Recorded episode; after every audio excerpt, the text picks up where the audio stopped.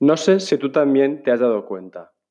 Nos pasamos la vida buscando cómo hacer las cosas, pero olvidamos que la mejor respuesta solo aparece cuando tomamos una decisión. Empezar. Este podcast quiere mostrarte mil maneras de hacer las cosas, mil maneras de crear y lanzar un proyecto, mil maneras de vivir haciendo lo que te gusta, con la intención de que llegue un día en que decidas experimentar y jugar con tu suerte, que descubras tu propia forma de hacerlo y vengas aquí a compartir tu historia. El único camino son todos los caminos. Pasen y escuchen. Uno, dos, probando, probando, Cris. Ajú, 3, 2, 1. Ah, bueno, eh, hoy traemos a la Cris. Em, y bueno, antes de que se presente un poco y tal, Cris, una pregunta. Si tú fueses un instrumento musical, ¿cuál serías? En este momento hoy, mi cuerpo. Body music. Total, buenísimo. Em, para que la gente te ubique y te conozca un poquillo más, explícame pues lo que quieras de ti, lo que estás haciendo últimamente. Eh, bueno. Día libre. ¿Qué estás haciendo últimamente o qué, qué haces? Últimamente, a ver, el tiempo en, en, esta cuarentena ha cobrado otra consistencia. Entonces, yo creo que se ha plegado todo mucho en mi caso yo creo que para decidir ciertas cosas como que tenía ganas de, hacer o cerrar y, darle forma. Entonces, bueno, lo, último así más especial y creo que mimado ha sido el mordisco que presenté el 37 de abril, que bueno, es un compendio de siete canciones y siete transiciones que, que han estado naciendo desde que me rompí la clavícula, un pelín antes, y bueno, el disco mordisco se llama Clavícula de Sol en Escorpio. Y ya ahí yo creo que hay una declaración de intenciones eh, bastante transparente de quién soy y cómo me presento, que es que me gusta hacer pucheritos mm. varios a través de la música. Y bueno, hay mucho pues de, de lo que vivo, de la gente con quien comparto y otras ramas de curiosidad como la astrología, la cocina, eh, toda la labor que hago con yayos y yayas. Ahora la parte más social de interacción no está tanto, pero bueno, me está abriendo mucho la parte del body music, que es algo que vengo haciendo desde en 2009 empezamos como Dibu, el grupo este que tú bien conoces de pues de amigas, percusión corporal, pero ahora como cada cual estamos en casa y es tan importante, bueno, ahora ya estamos escalando otra montaña, pero en todo este rato que hemos estado era como la necesidad de, darles cuidado al cuerpo. Mm. Y como muchas veces hago cosas muy digitales, tecnológicas, necesitaba mucho equilibrar con toda la parte corporal y, poderlo compartir, porque mm. al fin y al cabo es lo chulo. Si uno hace música en casa y le entra y la pájara, está chulo, pero, pero bueno, es siempre este encuentro lo que me interesa. Me, has hablado del instrumento que más te representa ahora, es el cuerpo. ¿Qué otros, qué otros instrumentos has ido tocando o estás tocando? Mm. O, o, qué vías de expresión también utilizas? Vale. Bueno, yo empecé con el piano clásico. Mm. Cuando tenía 11 años, bueno, aún no tenía los 11, 10. Gracias a un profe de música, el señor Jaume. tocábamos la flauta y él trajo un tecladito. Y me, me encantó esa cosa de teclas negras y blancas. Bueno, yo no sabía lo que era. Entonces la puerta de entrada fue el piano, pero claro, es un armatoste tan grande que, que no me lo podía llevar a ningún lado. Además, en casa no podía estudiar, tenía que estar siempre en la escuela, lo cual me dieron súper vía libre, como a ti, para estar ahí. Pero luego siempre creo que quizás un poco por reflexión de si no me lo puedo llevar detrás, no puedo hacer música. Apareció la cuestión del body music y de ir a cosas más pequeñitas. Y en, este caso tú eres una gran influencia, porque al tocar cosas de percusión que son tan miniaturas, bueno, hay otras muy grandes, pero esas no me han, no me han interesado tanto. Me gusta lo pequeñito. Entonces, bueno, desde el carajillo, que es este instrumento hecho con una nuez, eh, la, Guadalupe, que es, bueno, puede ser desde un pedal, una Lupe Station o algo más grande. Em, bueno, aquí tengo castañuelas, cascas, pandeiro. En general me gusta mucho la cacharrería, todo lo que te puedes encontrar en cualquier lugar y, puedes aplicar esas lógicas más convencionales, en cierta manera, pero que te llevan a, descubrir el sonido en cada cosa. Y eso es lo que diría que más me apasiona. Por eso cada cuerpo suena distinto. Mm.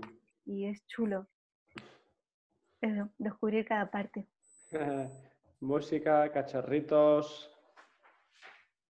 ¿Alguna vía más? Sí. ¿Qué, Más, qué, más, qué más creas? Em, bueno, la educación mm. como yo creo que manera de, de entregar todo lo que se me ha dado y se me está dando.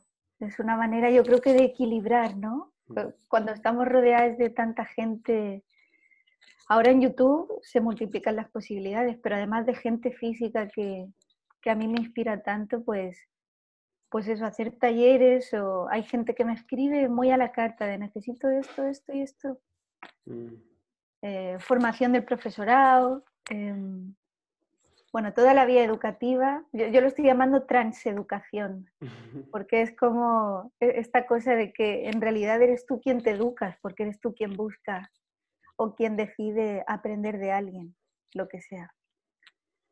Y, y, esto, claro, me, me, conectó de una manera bastante inesperada hace unos años con el street art, el arte urbano, que es bueno, lo que se da en la calle, que no tienes que ir a ninguna escuela, nada, y, está ahí.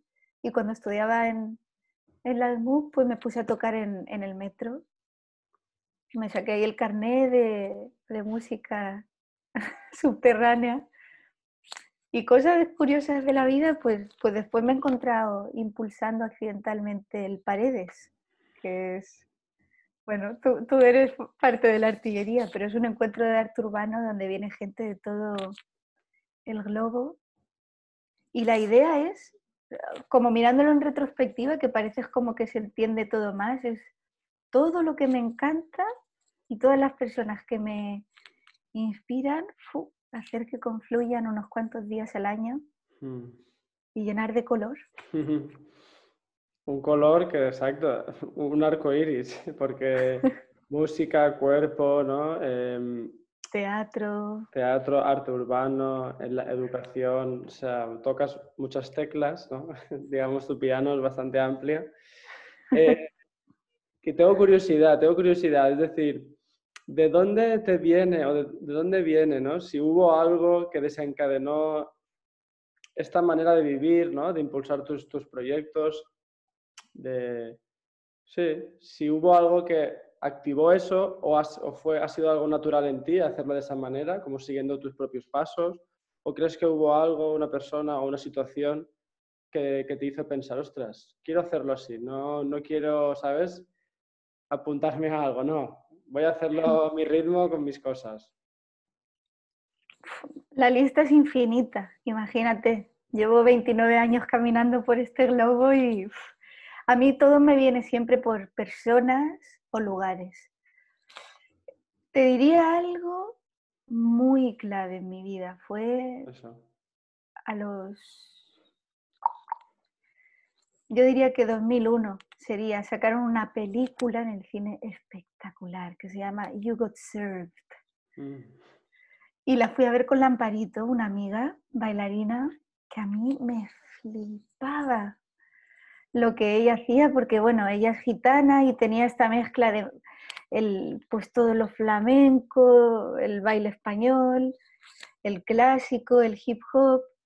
Claro, yo veía en ella algo que, que yo era imposible de hacer, porque yo, aparte de ser un pato en esa época, ahora quizás soy un poco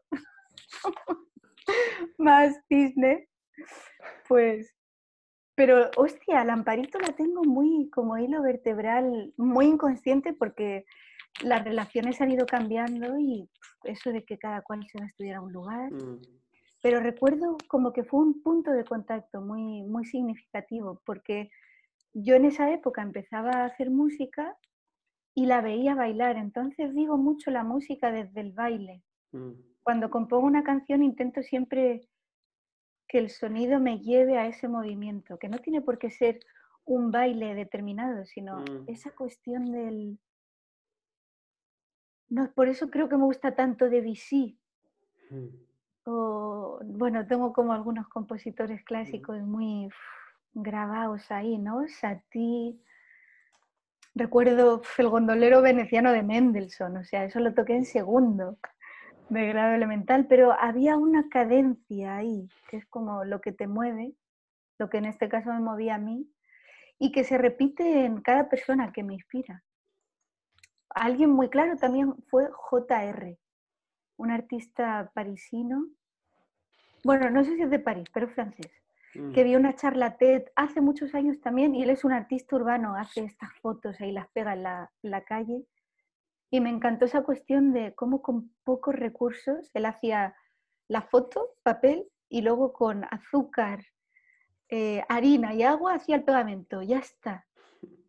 Entonces todo eso, eh, claro, al venir del conservatorio, ahora digo conversatorio y siempre mm. digo la palabra, eh, esa cosa tan, un engranaje tan pesado, ¿no? A veces, porque la educación que habían recibido nuestros profes era bastante dura, ardua, poco conectada con, con el cuerpo, con tu intención. Mm. Entonces yo siempre tendido a buscar a lo que otra gente me inspiraba, e, esa frescura. Y bueno, ahí me viene mucho la influencia de todo lo afroamericano, mm. estadounidense, pero bueno, también latino. Y, ver eso, bueno, yo, yo, no sabía que yo podría hacer algo de esa música. Ha sido, es un camino de descubrimiento siempre. Mm, claro, eh, no, que, me parece muy, muy interesante lo que comentas porque es, es, eso, ¿no? Como algo tan insignificante que pasa por, por tu vida así, ¿no? Tú ves allí algo, conectas algo tan fuerte que despierta, ¿no? Un mm. fuego interior muy bestia, ¿no? Esto, esto siempre me, me, fascina y al mismo tiempo me da mucha responsabilidad con lo que hagamos o propongamos o compartamos, porque nunca sabes nunca. qué vida puedes influenciar y, y sobre todo a qué nivel, madre mía. Claro, pero luego ahí hay un poco por quitarnos esa responsabilidad o, equilibrar un poco la balanza. Yo he tardado o, llevo mucho tiempo en autorizarme a hacer esas cosas que en algún momento yo había identificado que era de un grupo o de un colectivo, ¿no? O sea, la tan llamada música negra, hmm.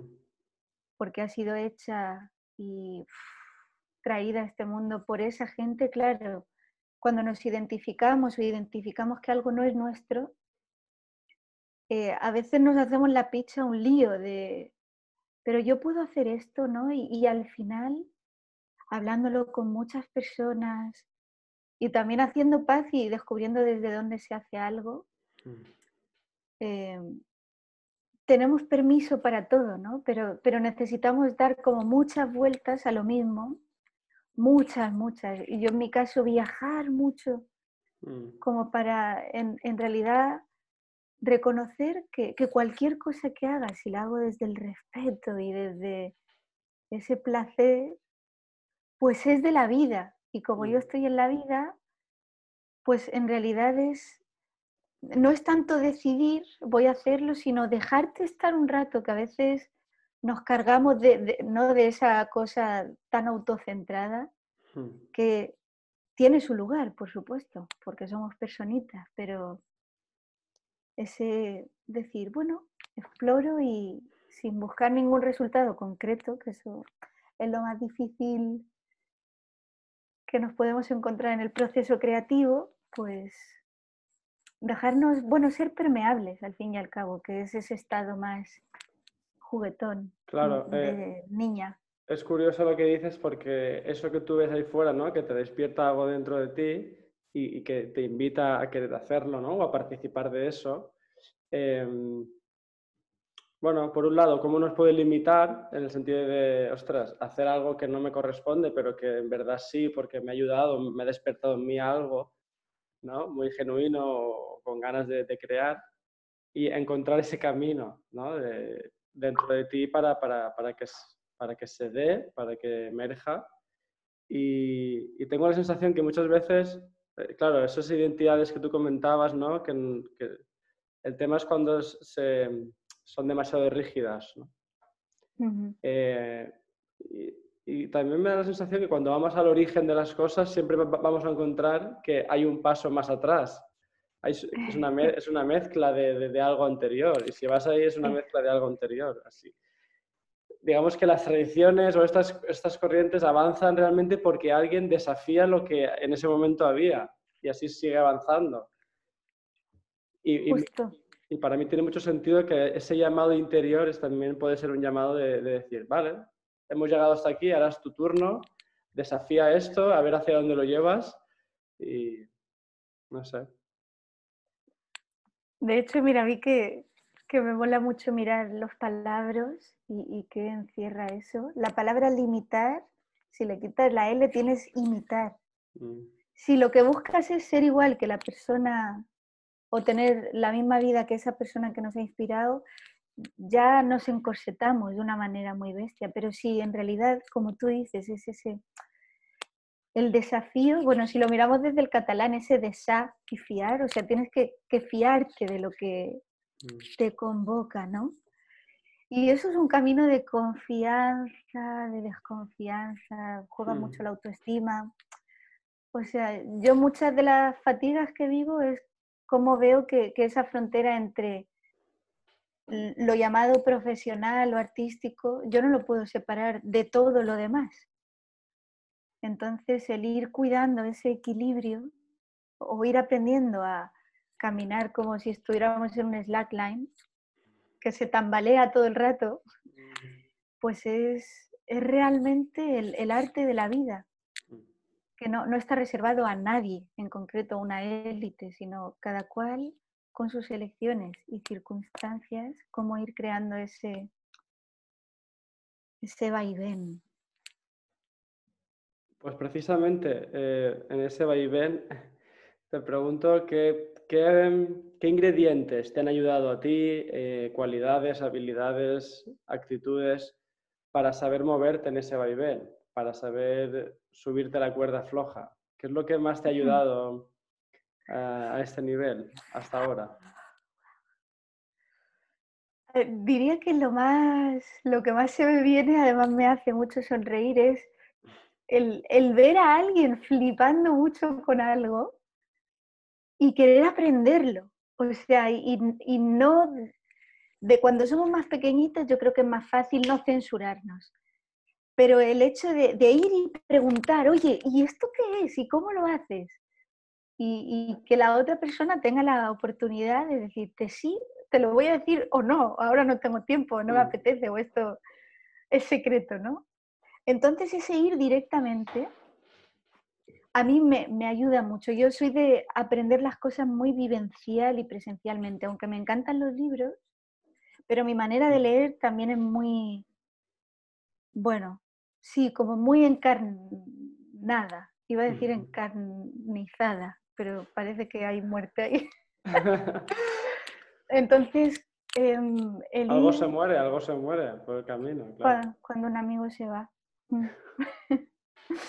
Entonces, Diría que, por así decirlo, mi caja de herramientas eh, bebe mucho de, de, por así decirlo, desde muy peque, haber tenido ese foco barra obsesión muy pronunciado, de que cuando algo me tira voy y... y preguntas, ¿no? Claro. Y si tiene que ver conmigo, pues también me puedo permitir estar mucho rato en eso se, no diría que se para el tiempo, es que se abre y de repente es como que, eh, ya no me pasa tanto. pero diría que cuando estaba estudiando piano era, se me pasaba la hora de comer, porque estaba seis horas tocando, ahora ya distribuyo el tiempo de otra manera. Pero preguntarme acerca de la naturaleza del tiempo, cuánto tiempo dedico a qué cosa y, y cómo ir equilibrándome. Yo antes era mucho más radical en el sentido de quiero hacer esto y, como todo lo demás pasa a un segundo plano. Mm. Entonces ir descubriendo a otras personas que vivían con mucha más salud, que yo lo identificaba pues por su estar muy sereno, pero luego también algo que como música me, encanta es que, bueno, que, que, lo que escucho de esa persona, esa música me guste. Entonces, ¿cómo conseguir que me guste algo de lo que yo hago o, con la gente que hago? Pues es un gran viaje hacia el autoconocimiento, ¿no? Porque si no resolvemos ciertas cosas acerca de la aceptación, de la perfección, de cuándo saber parar, pues nos metemos en bucles que pueden repetir patrones que hemos visto de otros artistas que yo admiro mucho, pero que han muerto a los 27 años porque se quemaron. Y, y el ir incorporando prácticas de salud, mm. sobre todo aprender a parar, diría que es lo que más me encanta. Y de ahí bebo de mucha sabiduría oriental. Siempre me ha gustado eso, ver cómo otra gente lo hace, mm. porque te, te, orienta precisamente ¿no? hacia, hacia una misma. Entonces, bueno, por suerte ya has pasado los 27. Creo que vas a, hablar un poco más. Nunca se sabe. Has comentado eh, como estos ingredientes, ¿vale? Que te han servido para llegar hasta aquí ahora. Esa, digamos, curiosidad descomunal, ¿no?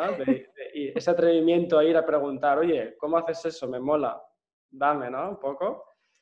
Has hablado de, de equilibrio, salud, ¿no? has ido encontrando tu propio equilibrio, ¿no? De, de, tus prácticas, de tus hábitos. Bueno, no estoy ahí, estoy en ello. No, no, claro, claro, en el camino. Ese autoconocimiento y, aceptación que me ha gustado mucho también, ¿no? Pues bueno, hay, semanas más aceptadas y otras que a lo mejor... Pero creo que tienes, ¿no? Hablas de, desde una conciencia de, de lo importante que es esto. Voy a decir algo más también. Una de las cosas que más me ordena es el hecho de compartir lo que sé. O sea, estar en esa posición de, bueno, transmisión, ¿no? El acto educativo. Mm. Cuando yo tengo que explicar algo, compartir algo, y, no solo el qué, sino me gusta mucho hacerme la pregunta de cómo puedo generar dentro de lo que está en mi afectación, que esa persona esté relajada, que no se sienta en, pues evidenciada, ¿no? Porque yo seguramente le presento algo que aún no sabe. Y muchas veces podemos achicar a la otra persona, ¿no? De, pero ¿cómo puede ser que no conozcas esto, no? Y es como, no, no, realmente intentar generar mm. esa armonía para, porque solo podemos aprender cuando nuestra esfera emocional está relajada. Mm. Si no, podemos aprenderlo, pero a base de, bueno, esta cuestión, ¿no? De con sangre, todo... Con ¿Cómo era? Con sangre la, letra entra o así. Sí, pero bueno... No me acuerdo. Es, es, un desastre. Yo, yo lo he hecho conmigo misma y no se lo aconsejo a nadie. El, el machacar mm. nos.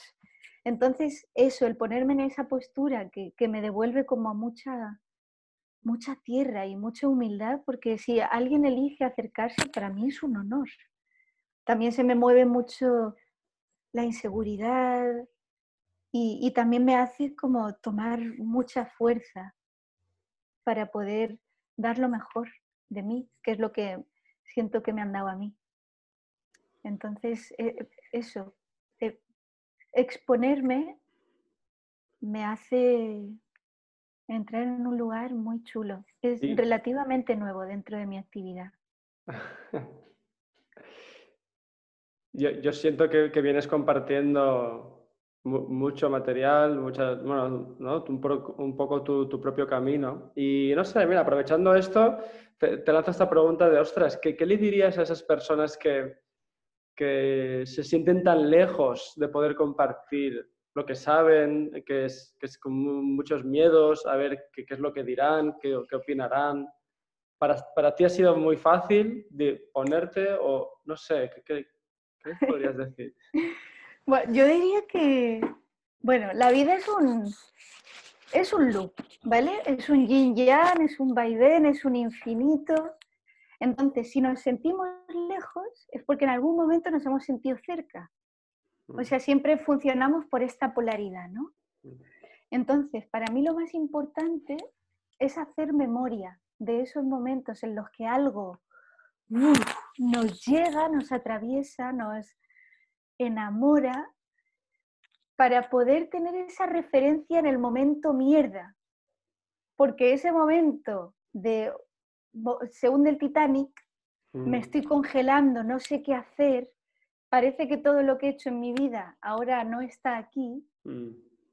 Joder, pues mil fatigas, pero, pero no es que las haya tenido, es que las tengo cada vez que, hay algo que me importa en el sentido de que es un, es un presentarme hacia algo que no sé lo que va a ser, es un misterio, es una incertidumbre. Mm. Es lo que yo creo que estos tiempos de corona han evidenciado, mm. que es que todo es incierto, que, que, todo el contexto social, político, económico esté ahí me parece maravilloso para, para entrar en ese estado de flow, ¿no? De decir, o tenemos esa flexibilidad para tratarnos desde ahí, o todo se enriquece. Y como digo, o sea, hay momentos más de seguir un modelo o un plan y hay momentos de como estar en una barquita en medio del océano. Claro.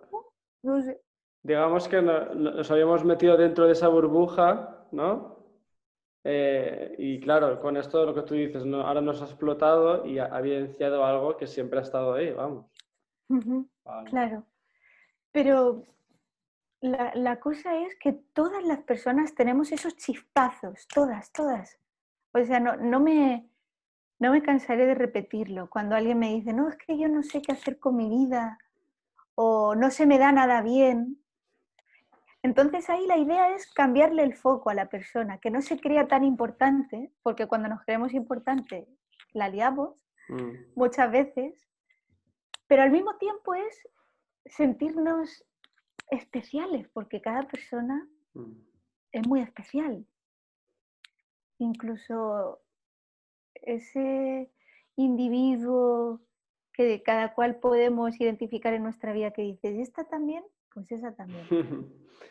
Me gusta, me gusta reconectar eso. Me gusta mucho lo que dices, ¿no? Y entonces, eh, cuando la gente dude, ¿no? De, poder compartir lo que sabe, pues que haga memoria, ¿no? Que, recuerde mm. esos momentos en los cuales ha podido permitirse eh, compartir, vivírselo desde, desde, el placer y disfrutar, y disfrutar también eh, esa entrega y las reacciones de la gente, hacer memoria, ¿no?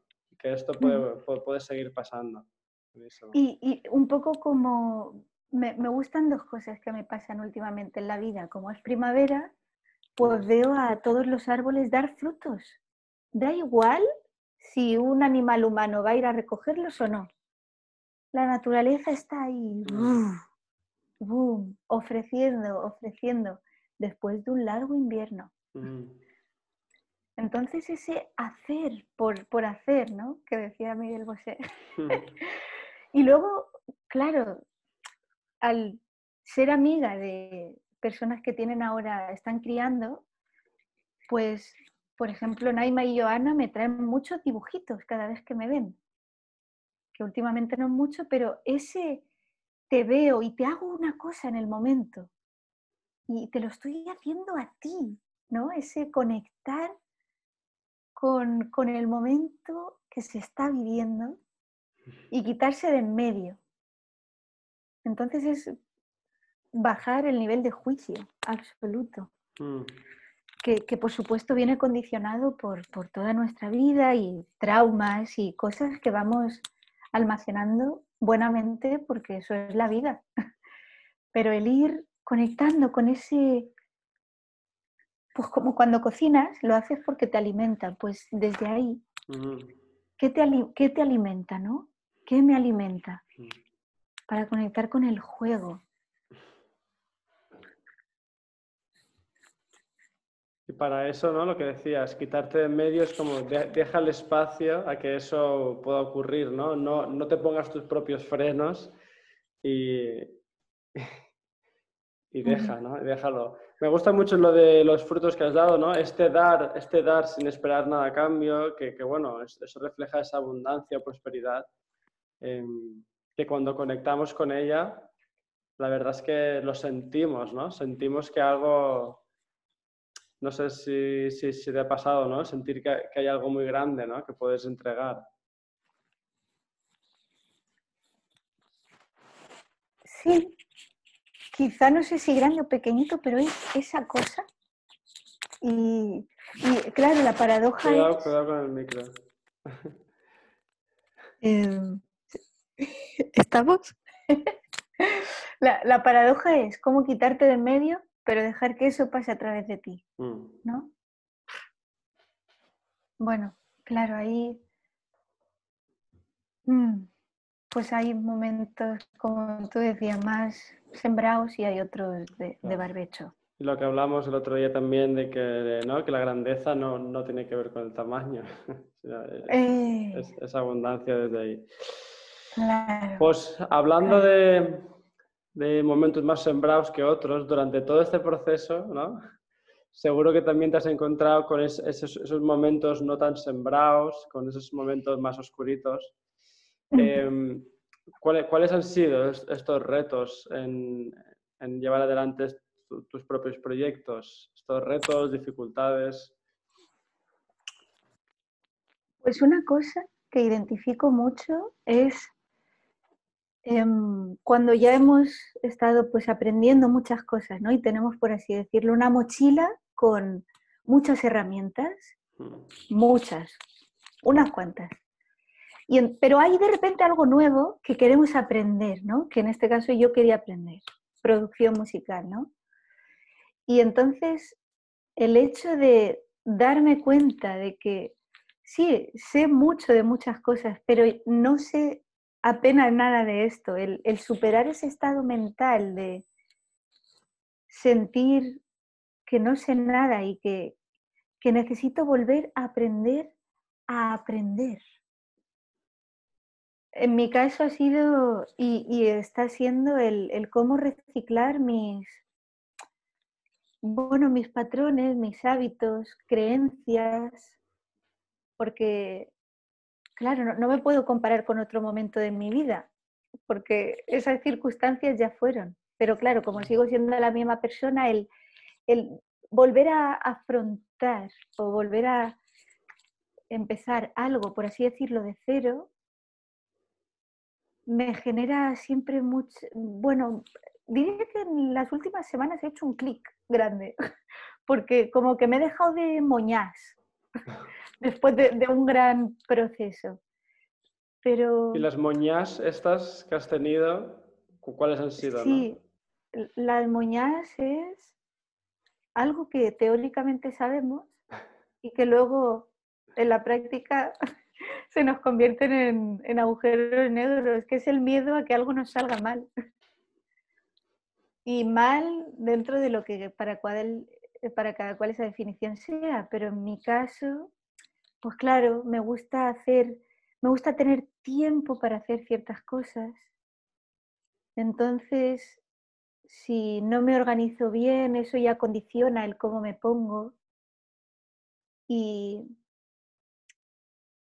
precisamente en estos tiempos de corona, donde el tiempo se ha abierto, yo, por ejemplo, tenía apuntado en el calendario, este día cojo este avión, este día cojo el otro, este... De repente el avión ha sido hacia adentro y esas moñas han sido revisar que en verdad nada de lo que creo que es es lo que es. o sea, lo único que es es lo que siento y ese ir a ese sentir pues a veces me, da mucho miedo porque es un, es un lugar de dolor. Y de verdad, ¿no? Claro. Claro. Y muchas veces no queremos sentir porque no podemos sostener eso. Erika Badut en un documental que se llama Music is Still Alive. No, no, no, Before the Music Dies, perdón. Eh, ella habla de que escribir una canción para ella es como estar, bueno, se sabe esta cosa dramática, ¿no? que, a veces nos ponemos, pero a veces era como escribir con la sangre. Pero es que literalmente creo que tiene que ver con eso. Si tenemos en cuenta toda la información transgeneracional que llevamos cada persona, es nuestra sangre la que está hablando a través de nosotras también. Mm.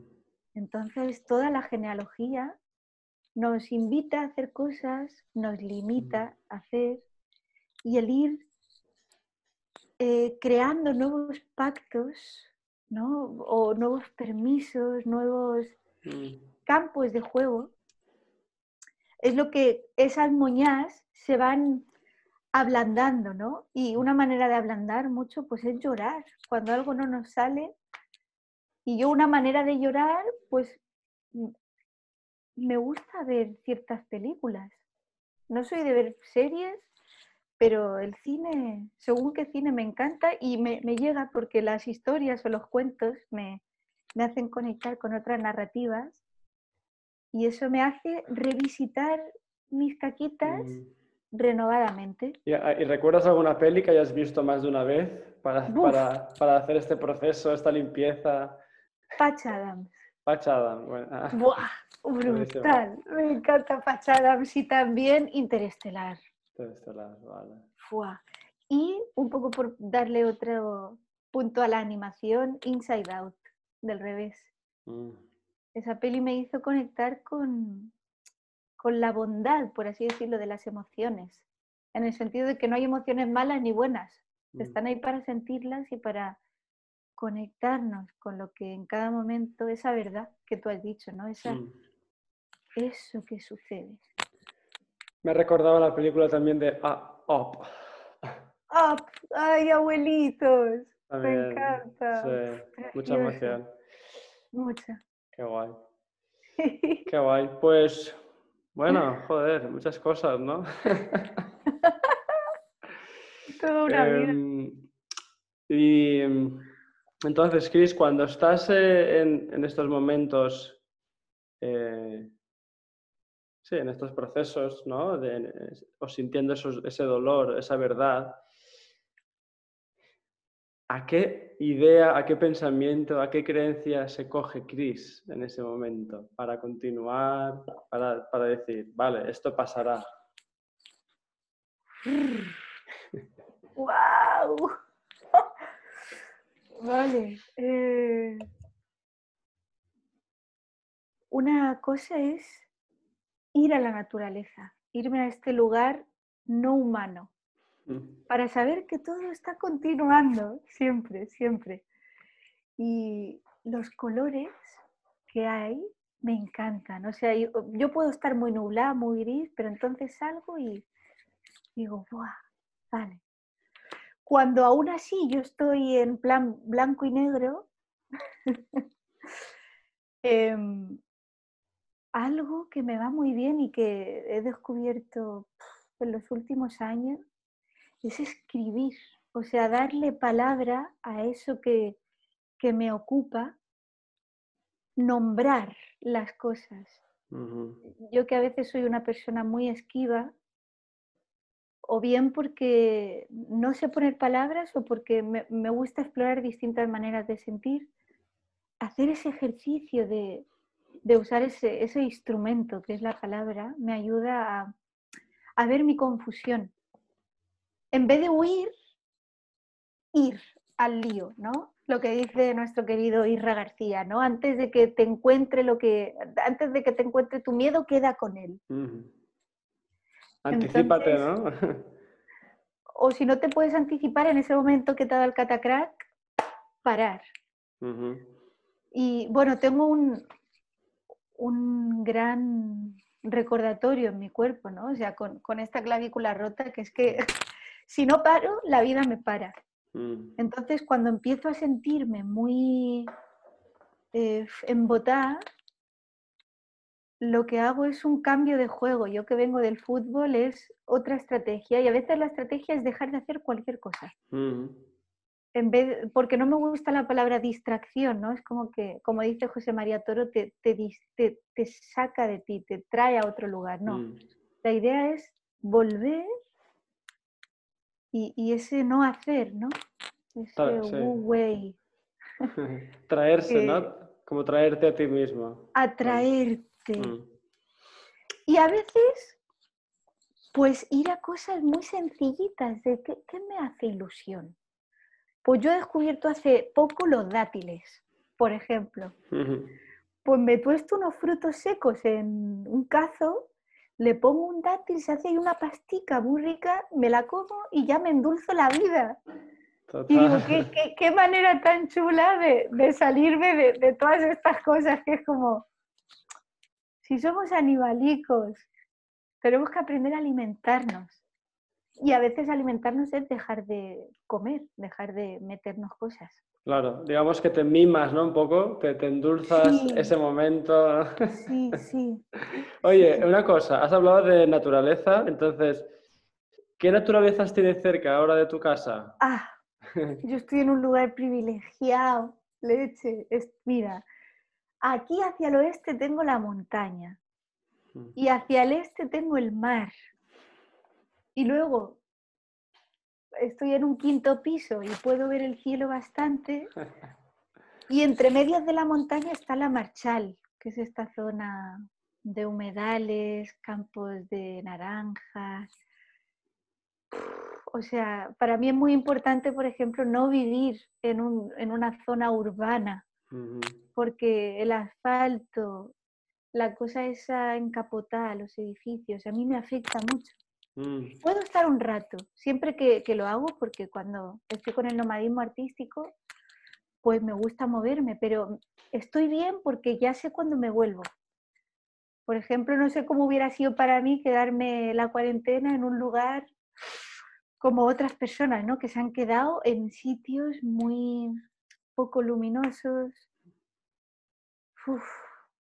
Bueno, para mí es un, es un regalo de la vida poder estar donde estoy. Muchos, muchos dátiles hubieran hecho falta.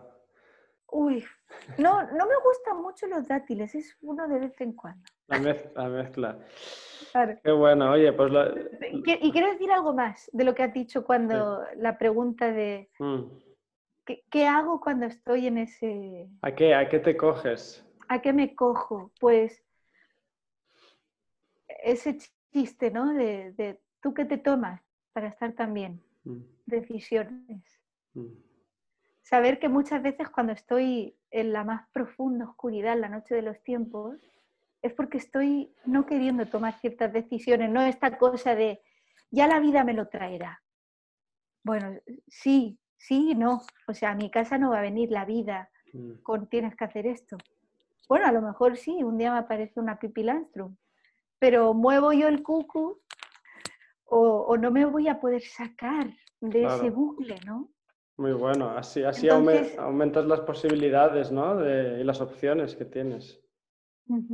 Perdón, perdón. volvemos a ese riesgo, ¿no? A ese desafío de, ah, qué incierto todo, ya, pero estoy mejor que, que la otra incertidumbre que me deja en un lugar, pues ahí como abandonado en la cuneta. Naturaleza, para poner palabra, eh, pasar del huir al ir, ¿no? Tomar decisiones. Bueno, creo que ya aquí hay mucha, muchas ideas inspiradoras ¿no? para, para esos momentos que, que, van a, que van a pasar, sí o sí.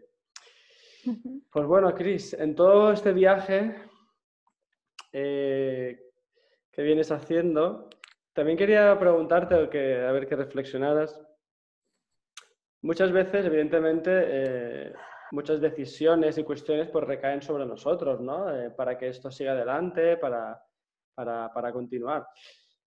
Y, pero también creo que es muy importante el contexto o esas personas o situaciones que en mayor o menor medida han colaborado de alguna manera para que, digamos, tus proyectos existan. Una especie de, no sé, entonces, ¿qué, personas te vienen o, momentos o, no sé, o información que hayan colaborado para que todo esto que tú estás haciendo sea posible? Mira, estoy creando una telaraña en la web que llevo milenios diseñando. Hay un apartado que es telaraña y todas esas personas que me venís inspirando. Bueno, dentro del top one estás tú, por supuesto. Por, diría que, bueno, cuando ves a alguien que se deja ser, ¿no? Y además, en tu caso, pues es el humor, es esa burrera, pero al mismo tiempo ese equilibrio con el foco, con... eso me atrae mucho. De, En general, casi toda la telaraña. Me viene la Tere Núñez, que es la persona por quien yo diría que hago casi todo lo que hago ahora. O sea, ella fue la primera persona que me dijo, tengo ganas de escuchar tus canciones. Y yo en esa época, o sea, 2009, yo no sabía que podía hacer canciones. O sea, que yo puedo, ¿que qué? ¿Que, ¿eh? Pues eso no es, quien hace canciones son los que hacen canciones. Yo no lo había hecho nunca. Entonces esas personas que confían en ti sin tú saberlo, pues ahí incluyo a un gran número de mujeres. Victoria Gullón, que es una romancera una biblioteca de la tradición oral ibérica, Vanessa Muela, percusionista, cantante, música, toda ella, o sea, una fuerza de la naturaleza, ¿no? Que estando en un grupo, eh, bueno, esta cosa musical, ¿no? Que muchas veces se identifica con que ciertos instrumentos son más de hombre. A ella eso le hace un zasca muy grande, porque es de estas personas que, van, lo hacen y demuestran que todo está abierto a quien lo haga. Y eso lo, viví mucho estando en Ghana con Alphonse, mm. un, bueno, un maestro de percusión que tuve, y él hablaba del espíritu del tambor. Y yo le preguntaba, ¿el espíritu del tambor eh, de quién es? O sea, es porque yo solo veía hombres tocar en Ghana las mujeres estaban cocinando, que es otra buena música. Entonces él me dijo, no, no, es de cualquier persona que lo sienta, si se permite sentir y llegar a ello, mm. Entonces ahí pues mis grandes maestras, Carmen Canela y, Ana Finger, las tengo muy presentes. Eh, luego desde el punto de vista de lo más astrológico y esotérico, pues tenemos a Paloma Todd, a Soledad Davis, que son mujeres, bueno, que van conectando mundos y que de una manera, yo diría que muy práctica, ofrecen herramientas. Mm. A esto luego, bueno, todo el equipo del The Format, mm. por supuesto. Natalia de Ancos, por estar haciendo este trabajo tan bonito con, bueno, de, de sentir Mm. lo que es el, el, cuerpo de la mujer y mm. no es empoderarse, es reconocer que el poder ya está. Y a mm. través eso de, de la sexualidad, em, bueno, dentro del body music, Pedro Consorte, pilar absoluto. Y aunque no lo conozca, Bobby McFerrin, para mí es, Dios mío. y bueno, toda la tribu del hip hop. Eh, grandes. Bueno, un poco el hip hop me genera esta contradicción que me ayuda a avanzar, mm. que es esta cosa de la calle, pero que al mismo tiempo muchos de los que consiguieron lo que tanto anhelaban murieron quemados por mm. ello, ¿no? O haciendo alarde de cosas que, que para mí no es un valor íntegro. ¿no? Como crear esa solidaridad, pues por eso me interesa tanto todo el movimiento educativo, que mira al ser humano de una manera holística. José María Toro, Carlos González, mm. María Acaso, mm. Mm, Rosana Nacher, Mamen Bautista. No, realmente tienes una telaraña brutal, ¿no? Es, muy guay ver que estamos formados de, tantas cosas. Claro. Y em, buenísimo, buenísimo. Y voy a decir una última, que ha sido muy reciente. Una cuentera, Doris Castellanos. O sea, me llama mucho la tradición oral y que alguien venga y te cuente un cuento y sea capaz de acceder a cosas como la sociología, antropología, psicología. Me parece muy importante que, eso, que vayamos compartiendo eso que nos enriquece tanto desde la simplicidad, ¿no? Que no es esta cosa tan recargada de, bueno, estos palabras marketingianos, ¿no? De los influencers. Si es que todos somos influencers, alma de cántaro. O sea, dime a alguien que no influya algo. Pues es que es imposible. Exacto, es imposible no influir, la verdad. Aunque estés aislado, te influyes a ti mismo. qué bueno, qué bueno, joder. Em, bueno, eh, has, comentado un poco, ¿no? Em, el tema de, ese viaje interior que has ido haciendo, pero también en, ti hay tiene mucho sentido los viajes, ¿no? Los viajes exteriores, de afuera también. Eh, hablas del nomadismo artístico. No sé, no tengo ninguna pregunta en concreto. ¿Qué, te gustaría compartir sobre lo que tú entiendes por nomadismo, por viajar? ¿Qué es lo que te ha dado? ¿Qué es lo que, no sé, lo que quieras? Vale. Por dar una de las pocas cosas concretas, creo, es que el nomadismo artístico floreció en el 2015, que es justo cuando yo terminé de estudiar en la escuela ahí en, Barcelona. Entonces, claro, viene esa pregunta que tanto peso social se le da, ¿no? De, ¿y ahora qué?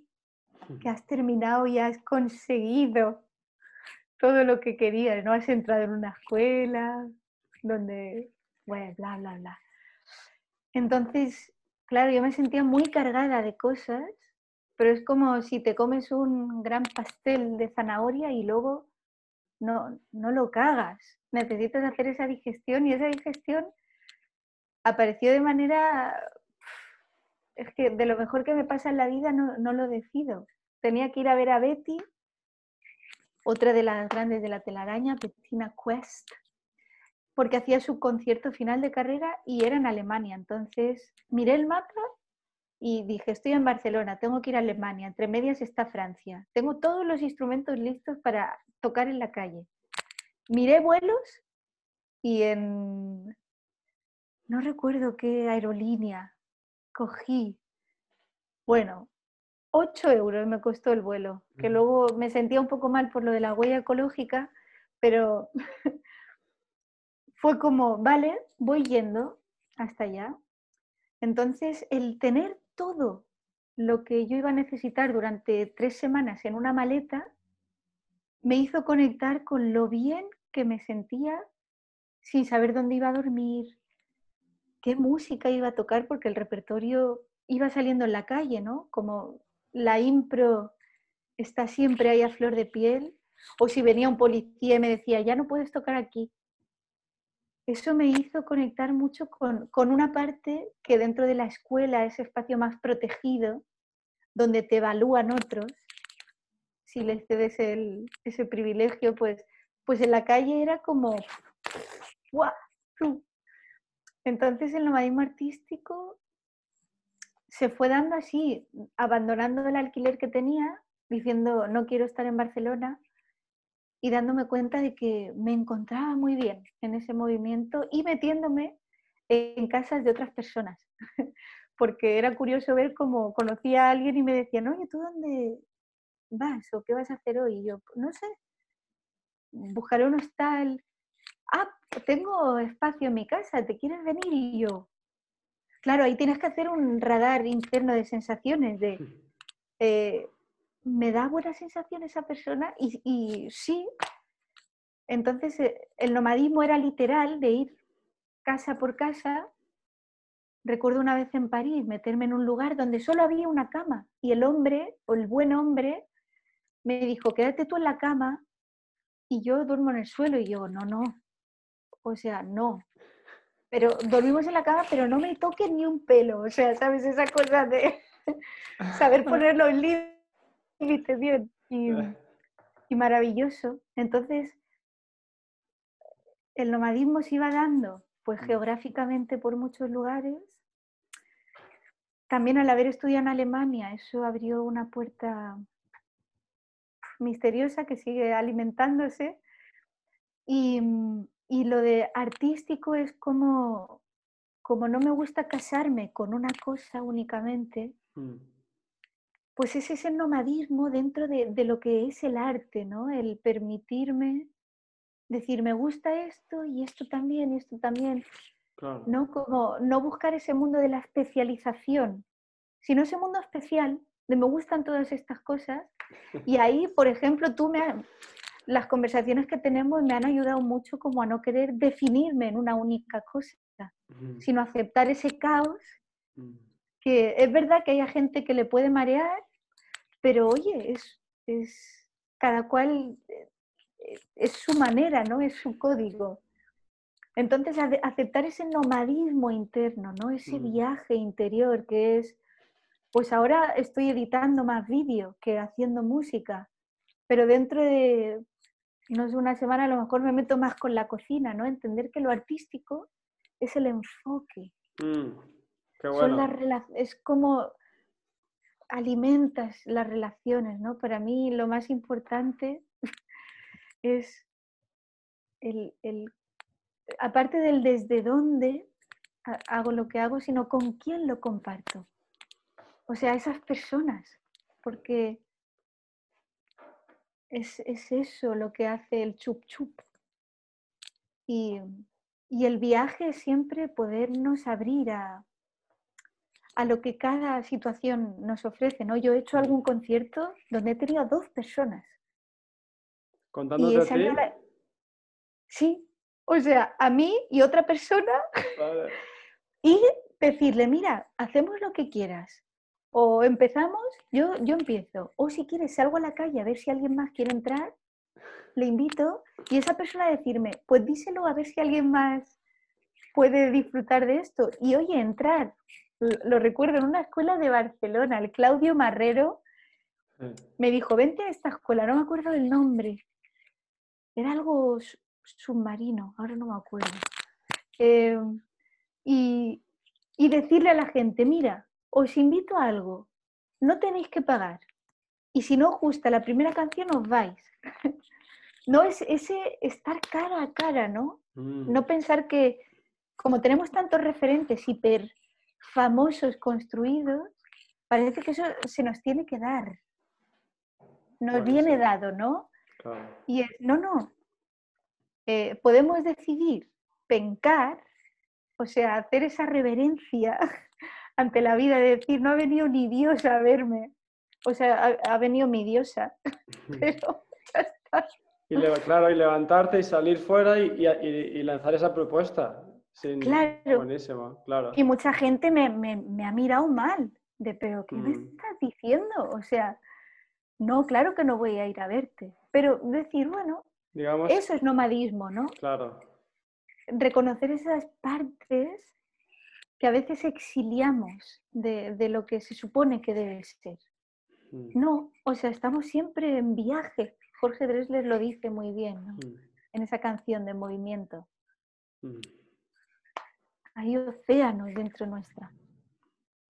Bueno, has dicho muchas cosas interesantes yo me, me gustaría, con las que yo me quedo, las que, las que me he podido quedar, mira, bueno, evidentemente que ese viaje eh, es un multiviaje en muchas direcciones, dentro, fuera, ¿no? hacia todos los lados, que según entiendo y según me inspiras y tu filosofía es que, digamos, ese nomadismo rompe fronteras, ¿no? tu, digamos, tu casa es todo, es la tierra, es todo. Y, más allá. Has dicho otra cosa muy buena que es lo de el ver la vida artísticamente, ¿no? Esa mirada. Eh, no, es tanto lo que creas, ¿no? O lo que produces, sino es cómo tú miras tu vida, tu, tu devenir cotidiano. Creo que también es, para mí es muy importante eh, y eso puede abrir, bueno, pues te puede cambiar muchas cosas de las que empieces a hacer, ¿no? A partir de ahí.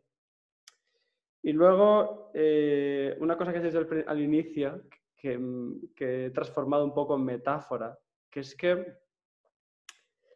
según lo ibas explicando, yo, yo te he visto como que, hostias, te has atrevido ¿no? a viajar a, sin saber a dónde ir, sin saber eh, dónde vas a dormir, qué pasará, con una seguridad muy, muy conectada, muy bestia, una confianza en ti, ¿no?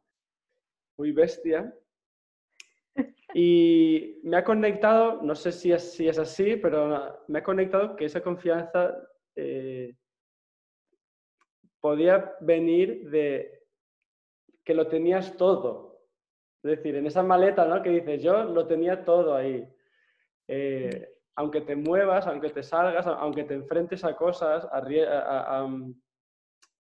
aunque te atrevas, si sientes que lo tienes todo, que, ese todo está contigo, claro, aquí ese todo puede ser muchas cosas, ¿no? Pero si tú sientes que lo tienes todo, aunque no tengas nada, ¿no? Aquello de hostia, no sé, a mí me, llama que me, despierta una fuerza y una confianza de decir, puedo con esto y con aquello y con lo que venga, no sé, como me ha mm. gustado. He hecho mi traducción, ¿eh? Me encanta. Me has hecho pensar en este libro que no me he leído aún, que es del tener al ser. Mm. y mm, es de Eric Fromm. Algún día caerá quizá, bueno, no lo sé. Pero ese tenerlo todo Em, claro, indica mucho esta cuestión de, de la posesión, ¿no? En vez de, sentirnos que ya está todo. Mm. En el teatro de los sentidos lo hemos visto mucho esto, ¿no? De que todo ya está aquí aunque no se vea. El, atrevernos a, atreverse, ¿no? Mm. Atravesar y vernos mm. es algo que, que bueno, por mi tendencia a lo mejor pues me llamo, me llamo o, me veo llamada a querer ver, verme en situaciones que me descubran esa sorpresa, ¿no? Y, posiblemente viene pues por, por, el amor recibido en mi vida, ¿no? Por, por mi madre, por mi yaya, por mi tribu, mm. amigas, amigos, pero también sentir el amor que va más allá de, esta cosa unipersonal, ¿no? que es el amor de la vida, que es, que es lo que todo lo sostiene. Y confiar en que en realidad la vida no me va a traer nada ante lo que yo me vaya a quedar desvalida. O sea, todo lo que mm. aparece en, está este dicho, ¿no? De que todo lo que buscamos nos está buscando también. Y, eso es lo que me hace, diría que es uno de los mantras precisamente que, antes estábamos hablando, ¿no? Incluso de las situaciones más complejas y mm. pantanosas que a veces nos bloquean hasta arriba, es eso, ¿no? y yo creo que siempre que haya una llamita de esperanza dentro de una persona, eso va a iluminar toda la oscuridad. O sea, no queremos que la oscuridad desaparezca, queremos ir moviendo nuestras luces. Mm. Y tengo a tanta gente luminosa en mi corazón mm. que eso es lo que me, me impulsa, aunque a veces me sienta, bueno, muy afectada con todo lo que sucede, que también lo veo, ni mucho menos voy a pintarlo todo de un color. Entonces, a, alguien que, por ejemplo, ¿no? lo que tú dices, que, se está sintiendo muy, muy perdida o desorientada en su momento vital, eh, el recordarle, ¿no? Esto es que quizás lo que estás buscando te, anda buscando también a ti, ¿no? Para tu momento, date la vuelta o, o, ¿qué, ¿Qué más le podrías decir o, le dirías algo más a, las personas que puedan estar sintiendo esto? Mira, eh, con lo que has dicho de date la vuelta y gírate, eh, cuando yo cogía el metro en Barcelona, veía mucha gente que se levantaba, daba unos pasos y se giraba y muchas veces se daba cuenta de que se había olvidado algo. Pero muchas veces no se había olvidado nada. Era la gran mayoría de veces. Entonces la persona continuaba.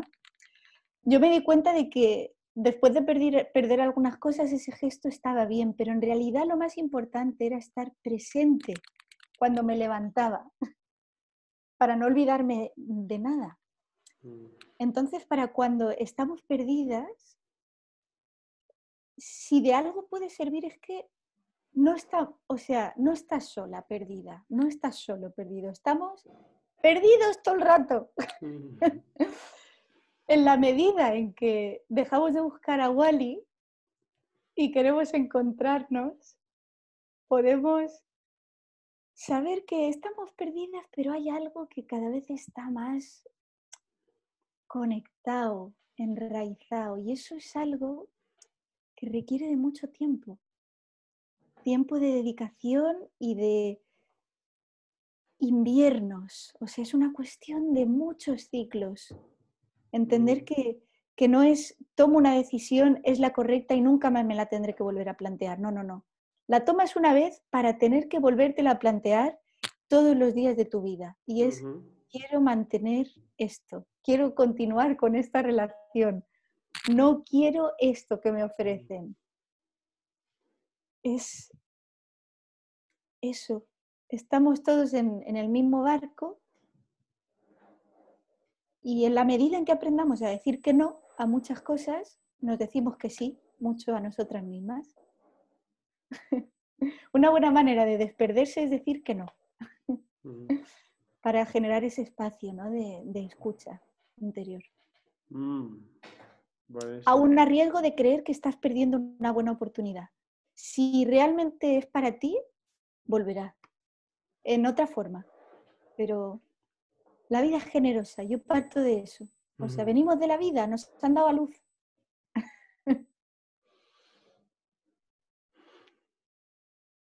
también a Trump, ¿sabes? Yo creo que a él se lo ha olvidado, pero también a él, también a Bolsonaro. O sea, a esta gente me gustaría yo citarla y cantar juntos. Mm. Es la memoria, es, es la medicina, creo yo. Buenísimo. Cris, ¿echas, ¿echas de menos algo en el mundo? Ah, mm, echar de menos. Es una frase que me cuesta usar, ¿eh? Creo que porque en algún momento eché mucho de menos y eso me generaba mucho dolor y decidí usar la cosa de te recuerdo o me gustaría recordar. Em, sí que me gustaría que recordemos mm. más que el tiempo es algo que, que no se tiene. Esta cosa tan cotidiana y que podríamos decir banal, de no tengo tiempo, o sea, no es cierto. O sea, decimos mentiras que nos condicionan mucho. Entonces me gustaría recordar la importancia y la magia de la palabra en relación a que cuando nombramos algo, estamos creando el tiempo. Y ese tiempo, yo que soy de la familia de Momo, reside en el corazón. y es estar con las personas. O sea, echo de menos que estemos más con nosotras mismas y en comunidad. Y compartir lo que sea, no compartirnos perfectas, mm. sino atrevernos a estar. Y ese trabajito esa revolución, auténticamente creo que solo puede pasar dentro de cada persona. Es esa canción de hip hop de The Revolution won't be televised. La revolución no será televisada. Y al mismo tiempo sí, porque cada cual somos nuestro telediario. Nos vamos, vamos retransmitiendo noticias. Y si podemos conectar ese noticiero, ¿no? Ese, el que pasa por aquí, esta mujer de vas a ver que no sé qué, no sé cuánto, se ha muerto no sé quién, pues hostia, se me ha muerto esto. Y se lo cuento a alguien y sabemos que somos un mismo cuerpo. Hay un lugar, bueno, muchos lugares en África que no existe el yo en primera persona, es yo primera persona del plural, mm. nosotros. Entonces echo de menos ese hablar de nosotras y nosotros, ¿no? No ese echar pelotas fuera de la gente, es que hace, es que ahora la gente se está juntando las cafeterías como si no hubiera pasado nada. Y yo digo, ya, ya, es que la gente soy yo también. Mm. Claro, es difícil ver esa parte en la otra persona, ¿no? Pero, pero saber que ahí hay algo que me habla de mí, y poder escuchar esa música, ¿no? Que a lo mejor es más dodecafónica o esa tonal, o no veo cuál es el patrón de esa música serial, ¿no? Pero hay un orden, aunque yo no tenga la santa matriz para descifrarla. Vivamos en paz, ¿no? Eh. Bueno, Wow, wow, wow, wow. Cuánta cosa. Gracias, gracias. Estamos llegando, estamos llegando a la recta final. ¿Crees que me he dejado alguna pregunta que te hubiera gustado que te hiciera? O... Em. Ahora que no nos oye nadie. Lo cierto es que nunca nadie nos oye, cada cual lo escuchamos nuestro yo, yo, yo, yo. A ver, ¿alguna pregunta? Mm, sí, mira. Una pregunta. Me gustaría que me preguntaras algo en relación a la muerte. Mm, vale. O sea, me invento la pregunta. Sí, me la iba a hacer yo, pero he dicho, no, es más divertido que me la vale, pues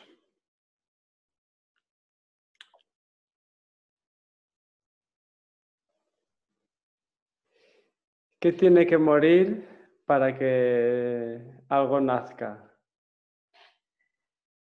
Mm.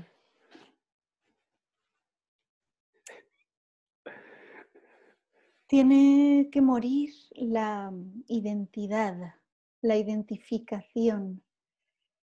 Eso que nos piden tanto los currículums vitales, que, que a mí es de lo que más odio un currículum. ¿No? Porque tienes que decir todo lo que has hecho y quién eres. Em, la biografía. En comunicación no violenta se habla de que todos nuestros problemas, todos nuestros conflictos, nacen de esa historia personal. Y al mismo tiempo es eso lo que nos permite acceder a otra cosa. Entonces, mm, tiene que morir el querer tener razón para pasar al corazón, ¿no? Eh, antes yo estaba cocinando con mi madre y nos hemos peleado. y, ella me decía, ya lo tengo claro, no tenemos que volver a cocinar nunca más juntas. Y yo, ole tu huevo, me cago en la paz. O sea, así lo solucionamos, ¿no? Y es como, no, a lo mejor antes de ponernos tenemos que decir un par de cosas de, mira, a mí esto no me gusta. ¿A ti cómo te sienta bien? Y dejar de decir, es que tú eres así, pues si no sé cómo soy yo. Entonces dejar de saber o creer que sé quién soy para poderme dar vida a, otra cosa. Pero la muerte es bien necesaria. No podemos huirla. Mm. Y si la huimos, se nos magnifica. Sobre todo eso lo vemos cuando muere alguien querido y vemos que, bueno, la vivencia es muy personal, mm. precisamente, pero esa vivencia, todo lo vivido, se mantiene. Brutal, genia, genia. Mm. Me he apuntado aquí una cosa que me, ha dado la sensación durante todo el rato, ¿no? Y, creo que muchas veces, no, no sé, me ha inspirado que tu camino con todo lo que, me has, lo que nos has compartido es como ha sido un viaje de, de lo imposible a lo posible. en, varios, en varios momentos me has hablado como que, ostras, eso que yo vi allí fuera, yo para mí lo veía totalmente imposible, eh, que eso no podía pasar en mí nunca. verdad. Y, y, has, y has, digamos, has, desafiado tu propio, tu propio guion, de, ¿no? tus propios mm. personajes, y has conseguido que eso que era imposible, lo has hecho posible. Entonces, ¡guau! Eh, Sí, de hecho quiero enseñar aquí algo. que es... Eh, claro. Bueno, ahí nos viene ese eslogan, ¿no? De, Nike, también parió. Impossible is nothing. Eh, hay gente que lanza eslóganes como muy fuertes y no hace falta que los comprendamos, los creamos, ni nada, pero teniéndolos presentes, yo tengo este libro siempre aquí cerquita, bueno, cuando estoy aquí, y, veo que, ¿no? Aunque seamos incapaces de hacer lo que otra persona ha hecho, yo por ejemplo, Lauren Hill es de mis en fin, está en el panteón mío. Eh, sé que es imposible que yo haga lo suyo, totalmente. Lo cual me da mucho alivio, porque digo, pues tendré que hacer lo mío, ¿no? Entonces, ¡buah! Sí, lo has sabido poner muy bien en palabras, porque se nos olvida, a mí se me olvida que, que es que no, tenemos ni idea de lo que podemos hacer. Es realmente cuando nos abrimos a ese ¡fua! que podemos realmente adentrarnos ¿no? en el bosque. y sí, solo mirando hacia atrás, atrás o lo que sea que sea, podemos coger un poco de impulso y decir, tú continúa, da igual lo que sea, pero la cosa es ir haciendo. Mm. Deseducarnos, ¿no? Ahí, ¡boom! Mm. Hay una canción, la tengo que poner porque se me, se me ha abierto hace un rato.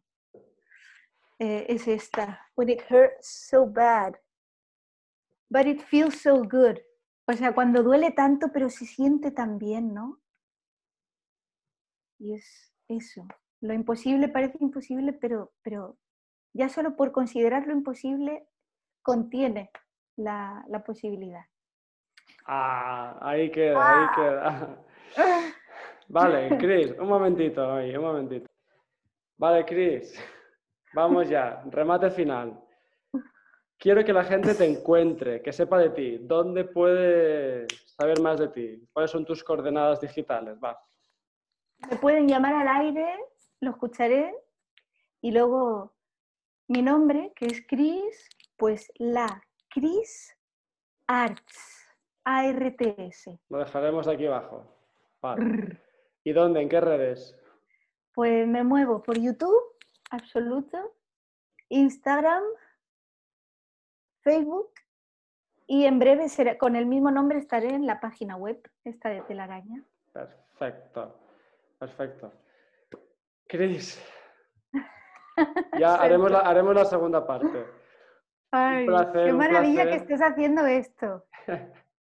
Qué bien, gracias. Están saliendo cosas muy interesantes. Espero que, que así sea. Gracias, Chris. En serio. Enorme. A vos.